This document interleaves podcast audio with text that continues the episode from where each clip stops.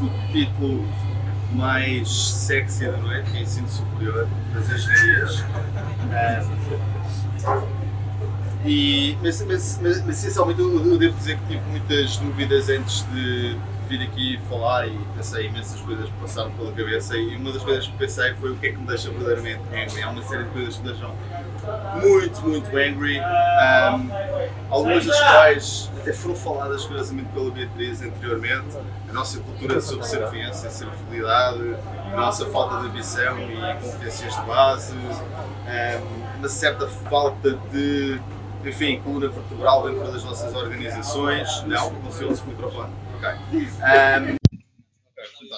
Ausência de, de civismo, um, mas, um, enfim, fazendo aqui uma espécie de catarse de questões, aquilo que eu achei que fazia mais sentido era ver gente talentosa a ser desperdiçada em cursos da treta ou em fábricas de emprego e, ou, ou subemprego, que é também uma situação que também acontece. Um, como dizia o, o, filósofo Sócrates, só sei que nada sei, não é? Um, isto para dizer o quê? Que na prática eu não sou professor universitário, quer dizer, dou umas aulas de vez em quando, mas não sou um, professor de formação, não, não tenho nenhuma ligação à academia um, do ponto de vista direto. Essencialmente, o meu interesse por esta matéria é pura e simplesmente porque, enfim, sou cidadão deste país, tenho filhos, tenho uh, lido muito com jovens dentro das organizações nas quais eu trabalho e gostava sinceramente que o processo de ensino fosse reformulado para refletir um pouco melhor aquilo que considero o novo paradigma. E, e, qual é o contexto atual, sobretudo na área do ensino superior das engenharias? O que nós temos hoje em dia, pelo menos na minha percepção, é que o ensino superior está genericamente desatualizado e é, sobretudo, penalizador para os alunos. As nossas universidades em Portugal têm genericamente noção disso, estão a decorrer uma série de iniciativas de reforma muitos destes cursos e apenas quatro universidades portuguesas estão no top 500 a nível mundial, de acordo com a maior parte dos rankings internacionais, sendo que o modelo que eu vou falar aqui hoje é essencialmente um modelo de formação da Universidade de Lisboa, curiosamente está em primeiro lugar e no qual se inserem as principais escolas de engenharia de Lisboa, o Instituto Superior Técnico, a Faculdade de Ciências e o Instituto Superior de Agronomia. Entretanto, estão a aparecer novas ofertas de mercado de ensino, os crash courses tipo o Vagon, já devem ter ouvido, o Academia de Código, a General Assembly. Por outro lado, há forte concorrência internacional. Hoje em dia, os estudantes não olham só para as universidades portuguesas quando vão fazer o ensino. Tem formação online e, um, na minha perspectiva, e acho que as universidades hoje em dia reconhecem muito isso, devem procurar continuar a ser relevantes e responder àquilo que são as necessidades do mercado de trabalho atual. No entanto, nós vemos é que há uma descorrelação entre as capacidades e as competências. Isso é evidente na maior parte destes cursos de Levagons e companhia. A maior parte dos alunos destas academias de código são licenciados com, em cursos de baixa empregabilidade, mas eh, fizeram os cursos e, portanto, são pessoas que, ao fim, muitas vezes, da sua licenciatura, às vezes de dois, três anos de subemprego, uh, decidem que precisam mudar de profissão porque, por simplesmente, não estão realizadas ou não estão a ganhar o suficiente face às suas expectativas salariais. E estes crash courses, curiosamente, são desenhados para o sucesso académico. A maior parte dos alunos que entram no curso sai do curso, até porque os cursos tipicamente são, são pagos e bem pagos. Por outro lado, há, há, um, há um paradoxo enorme que é o desfazamento entre a procura e a oferta. Toda a gente sabe que existem necessidades profissionais qualificadas nas áreas dos TIC que estão largamente insatisfeitas. Em 2020 haverá uh, um hiato de cerca de um milhão de postos de trabalho na União Europeia que não vão estar a ser supridos por falta de profissionais.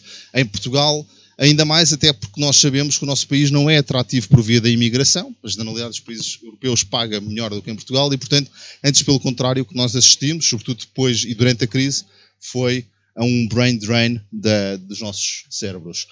Além disso, isto, é, isto, está perfeitamente disponível. Nós olhamos as notícias, quase todos os dias sai a notícia, chama notícia do Correio da Manhã, desculpem, do Diário de Notícias, um, 2018, alunos de TI com emprego garantido e mil euros salário à saída da faculdade. Portanto, mais sketchy, mais uh, in your face do que isto do ponto de vista de notícia é difícil.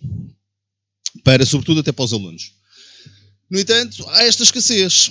Foi feito um estudo pela ACE em 2013, portanto é provável que a situação atual ainda seja pior do que aquela que era em 2013, dados os constrangimentos que entretanto houve na oferta.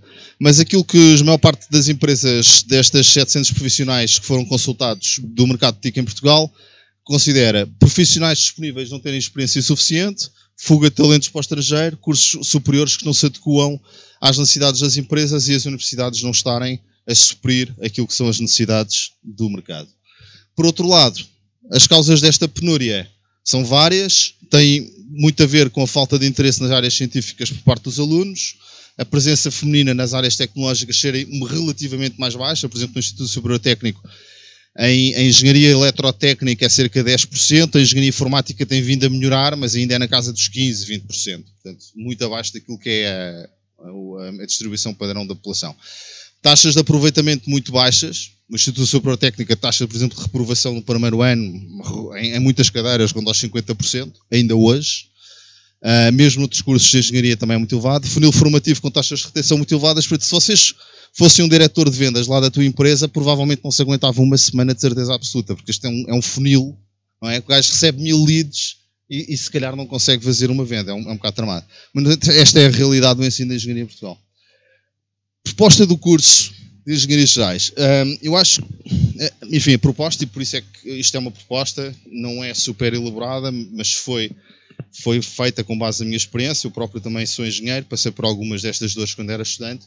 É a criação de um curso de um ano com direito a um diploma de Engenharia Geral e com pré-requisito para os cursos de Engenharia especializados. Ou seja, um ano tens o canudo, só um ano.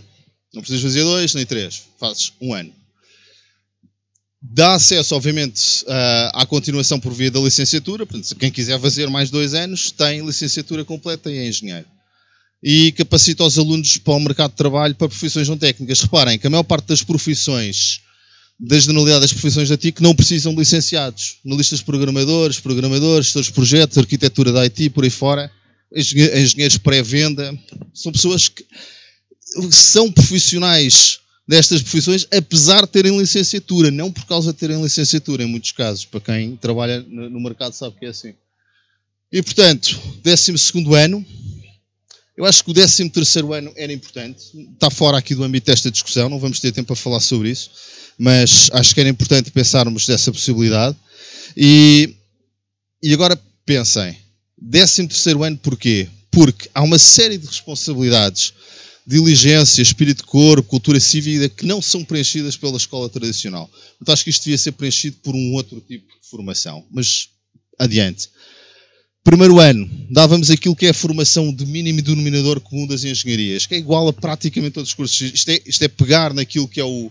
O que eu fiz foi ir ao, ao site do, do técnico e do, do ISCTE e de outras universidades, peguei naquilo que eram as cadeiras de, mínimo, de, de, de denominador comum de todos aqueles cursos de engenharia, vi, vi, vi, quais eram os que eram iguais a toda a gente e pus aqui.